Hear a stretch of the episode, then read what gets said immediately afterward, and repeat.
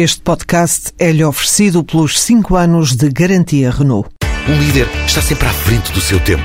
Em alguns casos, 5 anos. Qualidade Renault. 5 anos de garantia ou 150 mil quilómetros em toda a gama.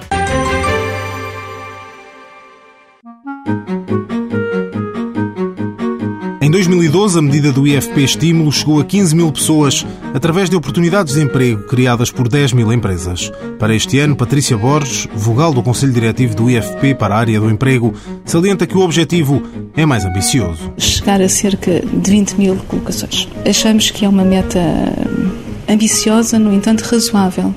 A marca já é conhecida pelas empresas, a marca Estímulo é conhecida pelas empresas, então será muito mais fácil a comunicação e transmitir o que é esta medida. Para que o objetivo seja atingido, foram feitas algumas alterações, desde logo nos destinatários, que eram os desempregados inscritos no centro de emprego há pelo menos seis meses.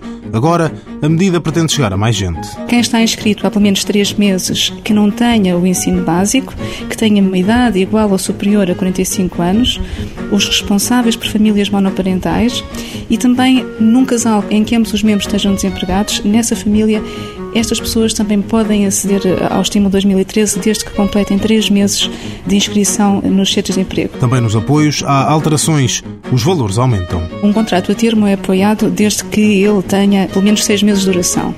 E este apoio é de 50% do salário, desde que esse valor não ultrapasse um valor eh, aproximado de 420 euros.